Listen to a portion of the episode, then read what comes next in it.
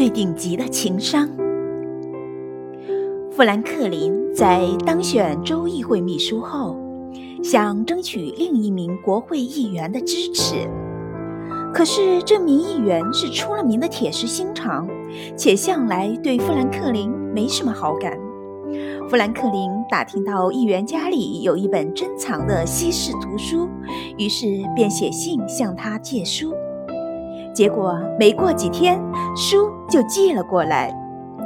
过了一段时间，富兰克林把书寄回，并附上便条，郑重表达了感谢。